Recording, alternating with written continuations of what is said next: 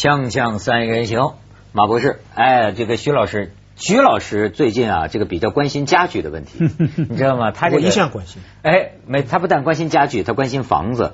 哎呦，徐老师的家我可是借住过，那家伙真是连个瓷砖，我估计你都是挑了一个月挑回来的是我我吗？我现在很堕落，我现在一进商店，我上次还问学生呢，我说你们猜我要到连卡佛，我去什么地方？他们学生猜不出来啊。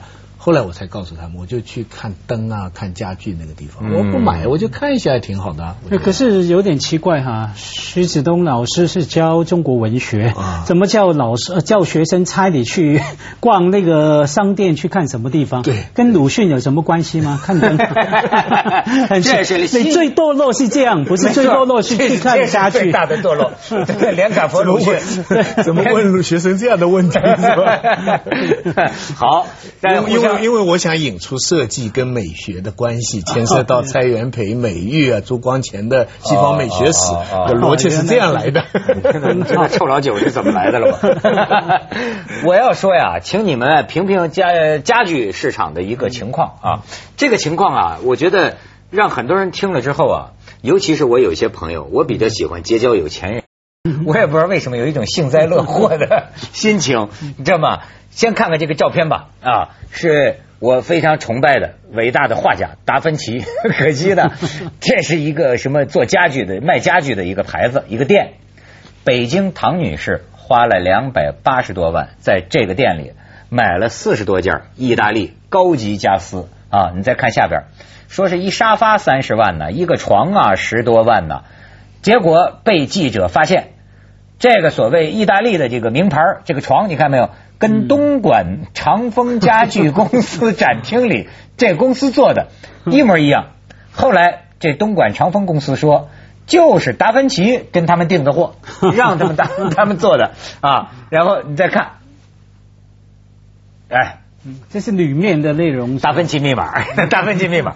这长风公司就说了，长这长风公司到兜底儿啊，跟这个追踪的记者就讲了，说这是达芬奇公司给我们提的要求，他们说怎么做我们就怎么做。说达芬奇公司跟我们说了，能不用木头尽量别用木头，所以都用那个树脂啊高密板。说能不用手工雕刻呀，就不要手工雕刻了。唐女士买的那个还说是用一种意大利的什么白杨荆棘只有那一个地方才有的这一种木头，手工雕的，什么手工？我这眼镜才是，呃我这眼镜也不是手工，就是说，哎，手工，实际上呢是倒模，一个一个这么这么一个东西。最后呢，但是你知道啊，我跟你说，这个民意啊，从一个叫这个作业本的微博里就可以体现出来，是吧这？本又来了。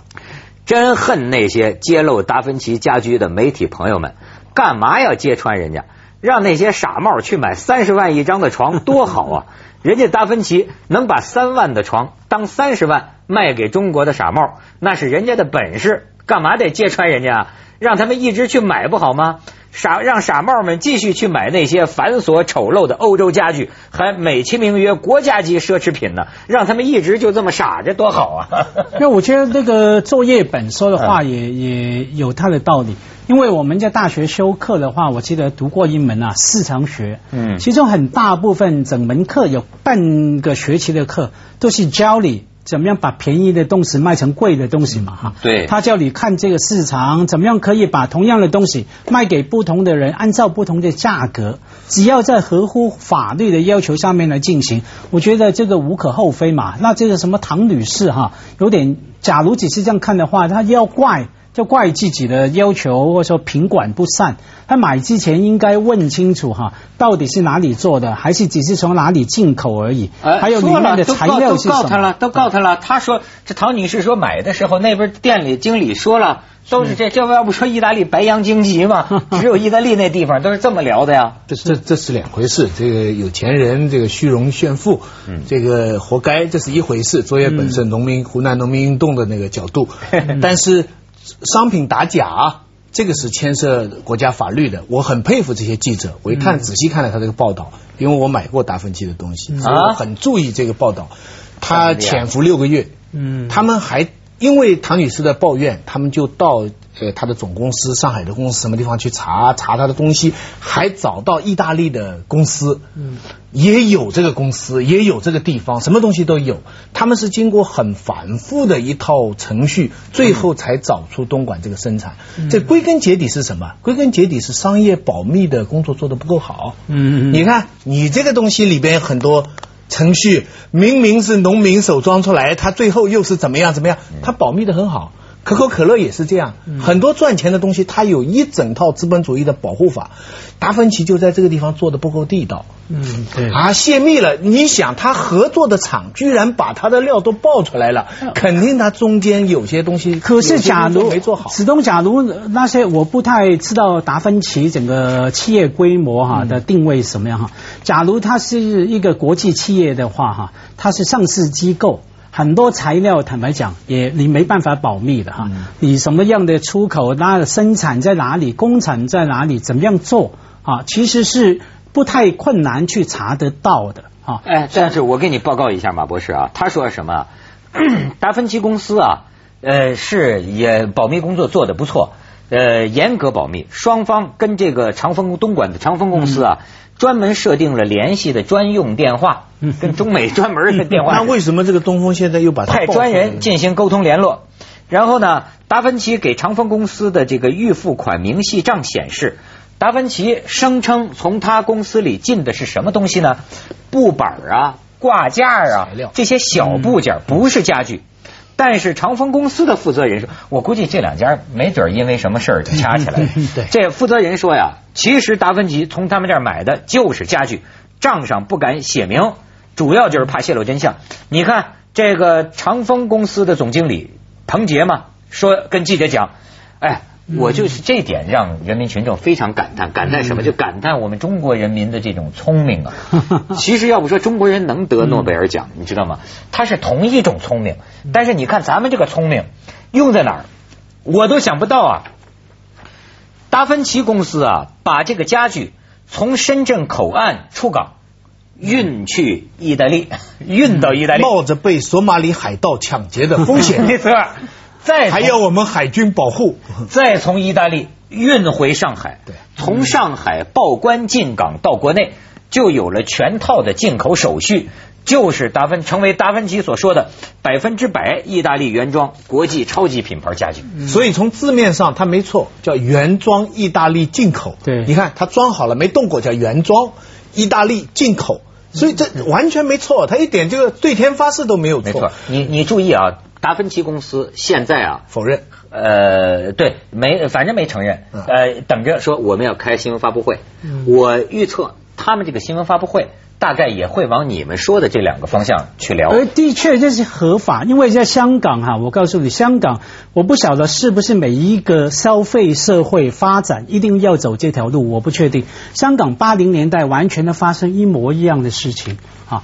一模一样，就是说这样绕一圈，那时候从法国来、意大利、日本来的，也是被揭发，他根本不是在那边做，他在东南亚做，在台湾做，然后就运到日本，然后再过来，就说说是日本进口。那后来呢？香港发生了两件事情。第一个是成立消费者委员会，哈，那是七零年代末期了，哈。消费者委员会，他有权利去检查每一个，就是说，去去检验每一个东西来公布，哈，他有一套标准。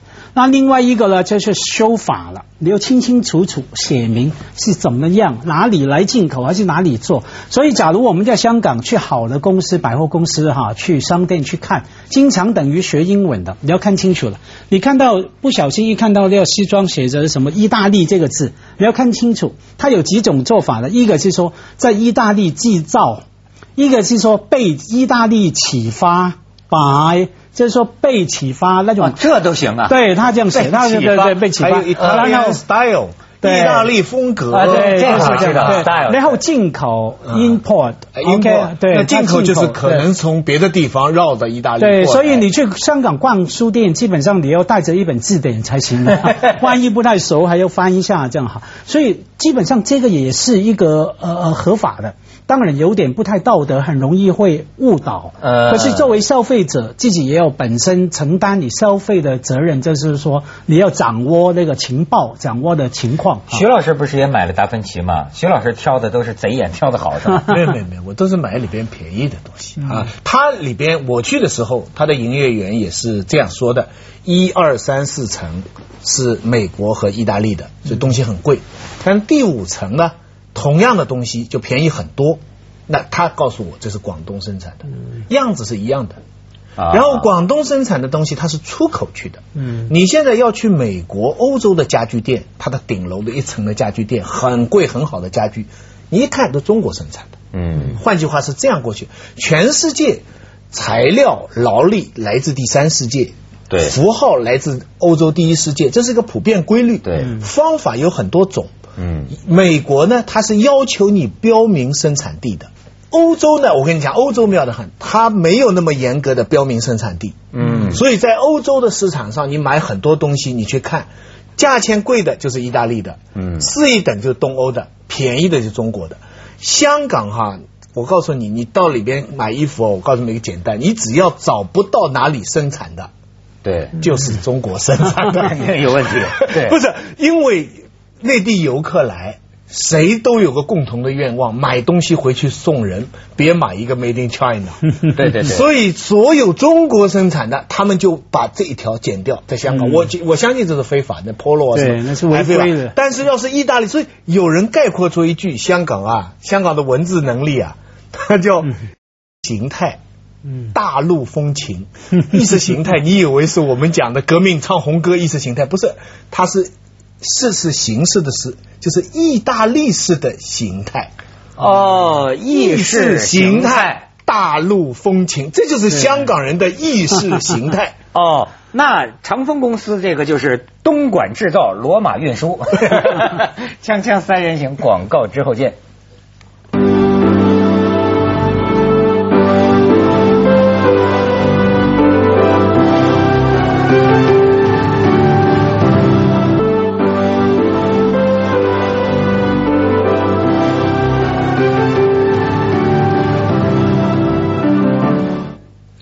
这个我是去福建某些地方的时候，当地人就跟我讲，说我们这儿啊，出去在外国混的人呢、比较多，所以你一看这儿生产的服装啊，全是那个什么拉斐尔什么什么不是拉斐尔红酒啊，反正全起一个外国名字，可是实际上呢，根本是就在呃这个本地生产的，但是呢，它也可以说是进口的，因为什么呢？它真的是去外国注册的。嗯，你明白吗？比如说，呃你像这个，他们说了一个，呃，咱们在机场都经常见到一个牌子，意大利的卡尔丹顿嗯，这是能看到。名牌，对吧？然后呢，记者就查，哪里名牌呀、卡尔没丹顿听过这样的意大利 哎呦，你有徐老师因为真没我常常看到你没坐过飞机啊？你没坐过飞机？我看到过，但是这不是意大利牌子。卡尔丹顿，是绝对是 是真的，不能这么说。反正意大利人不知道。呃，意大利人不知道，但是我们的记者知道了。我们的记者去意大利问问意大利品牌协会的主席说：“你听说过卡尔丹顿在你们这儿很出名吗？”从来没听说过，我们这协会没没没这号。但是啊，但是到商标局你去查，有。有呢，而且是这个卡尔丹顿呢，是后在意大利注册，先在香港就注册了一道。嗯注册的人是个名字 Siu 啊，申请地址在香港，你知道吗？第一次是在烧鸡湾。In Siu 啊，In Siu 啊后来他们是谁呀、严小华。In Siu 啊，说是一个叫严小华的人。那么你看，你你这你他注册了呀，他注册商标在意大利，那么他是意大利牌子啊。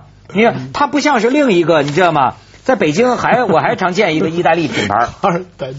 北京很多意大利品牌啊，我在北京还常见一个叫吉诺里兹嘛。吉诺里兹这个多年的这个名牌，现在一查呀，它的注册地是哪儿啊？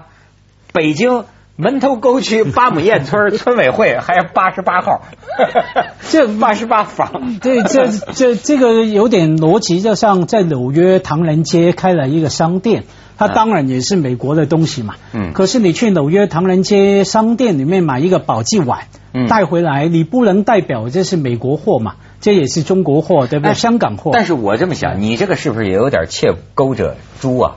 你要这么一说，很多他们玩资本游戏那个上市公司，对对过去什么黄光裕他们那不都是在离岸某个什么岛上？对，对你注注册，你说你的公司毛不是毛里求斯啊，对呀、什么的你不是中国公司，是国际公司，你不大玩大的人吗？你们不也玩这个吗？对对，从来就是是这样，从来就是这样，就是你这个东西就是没玩好，上上下下关系没弄好，嗯。所以现在呃，这是一个呃，怎么说一个很为难的一个一个决定。马未都现在就建议嘛，嗯。他说这个奢侈品啊应该免关税，嗯。因为奢侈品中国的奢侈品不免关税呢，以至于中国的现在奢侈品消费力很高啊，全都跑到外面去买。因为因为你明摆着随便摆一个摆一个东西，就是说 LV，他如果在香港买是一万块的话，在大陆是一万三千块，对。在巴黎就是七千块，对。对不对？那傻瓜都知道，现在至少到香港来买，对不对？然后大陆的这些名牌店呢，等于是展厅洗脑。他就帮你洗脑，就使得大陆的人除了他们说我在上海问过，我说你们那些 LV 啊、GUCCI 在上海开的地方有人买吗？他们说有人，统计了一下，大部分是三线城市的干部 带着小蜜来买，自己不能出去。做生意的人跟跟真的一一批有钱人都在外面去买，所以马未都的意思说，国家现在损失很多亿。使得那么多的人到外面去买，但是国家也赚钱，因为税。嗯，你要是取消的话，因为高税有个好处，限制富人嘛。我们原原来的宗旨是保护穷人嘛，你这些富人就像你刚才说那个卓越本说的，这些傻蛋活该啊！他们愿意花这么多钱，他本来就民脂民膏，让他去被他宰，宰了也活该，是不是？符合这么一种民众民众心理，所以这是一个很两面。要是我们今天的香呃大陆的这个高档的消费品，就是真的那个意大利的名牌趴下来的话，给那些假名牌的打击是致命的。我是很我们民族我我是很怀疑工业就会受，我是很怀疑。第一个是说高税哈不一定能够惩罚有钱人，有钱人是不怕高税。高税率哈，奢侈品高税率是惩罚了中产阶级，新兴的城市的中产阶级，他想改善生活，想这个享受一下生活，他要付很高的税哈。另外一个呢，就算他减低税啊，人家可能还是来香港买，为什么呢？这个有一个部分我们控制不了的哦怕假啊，不仅是怕假，我说就算没假，OK，我们用台湾的例子。因为国外那些大的名牌企业，你说他们很狡猾也行，很差也好，很聪明也行，他们怎么样？同样的东西，啊不，同样的东西，它的档次有不一样的哈。同样一个型号的手袋哈，皮包包包，它用的皮，坦白讲，哪有那么多好的皮？有些比较好，有些比较差，像雪茄哈，有些品品质比较好，比较差的部分呢哈，它比较好的部分还是卖回给他们欧洲其他的国家，嗯嗯嗯或者说卖到他们觉得说像香港这种市场哈，可能从他们角度看说，哎，好像消费者比较精明。啊，比较精明，懂得欣赏他们的品味，这个日本这种市场。然后呢，他运到台湾，运到内地中国大陆，都把次一等的缓释、次一等的材料去年买了，去年卖过了。没错。哎呀，家辉博士说的这个符合了我多年的比较，我的直嗯觉。我一直就觉得，同样的牌子，我在香港拿到的东西要比在大陆拿到的东西好得多。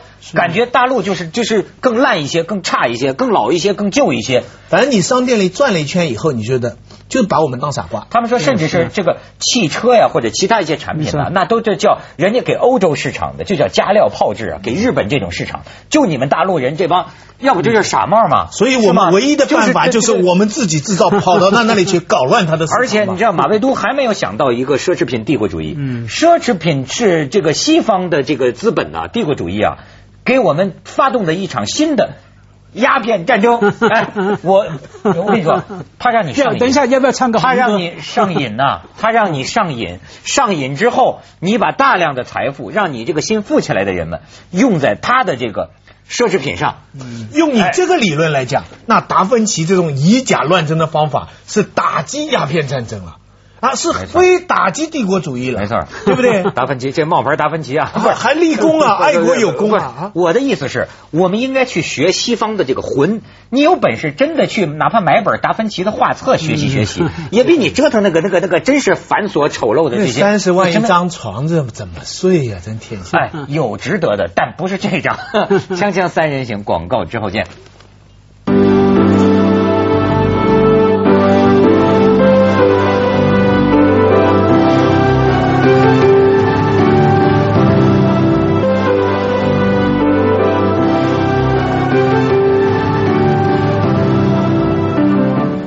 现在香港啊也贵了。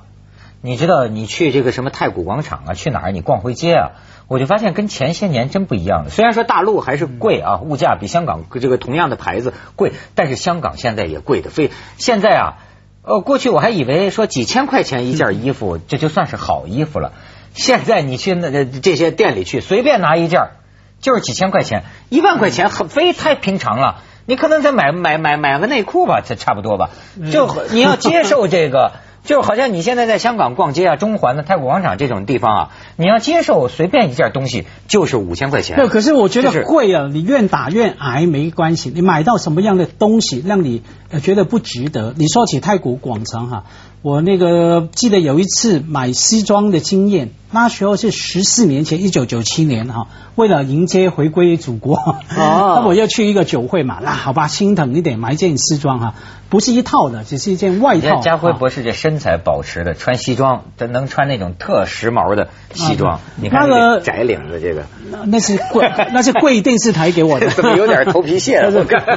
那那个西装啊，十十四年前是六千块一件哈，一件外套，对我这种中产阶级很贵了哈。六十四年前了哈，算贵的。对，一买了回家，而且名牌嘛，V 字牌嘛，你买了回家，你要放在那边。第二天酒会去穿，一穿整个扣子就啪，全部松下来。我是不敢相信，我买六百块一件西装都不会这样子。对对对对对。接着下来为您播出《珍宝总动员》。不光是中国什么假冒伪劣，就是西方这个品质啊。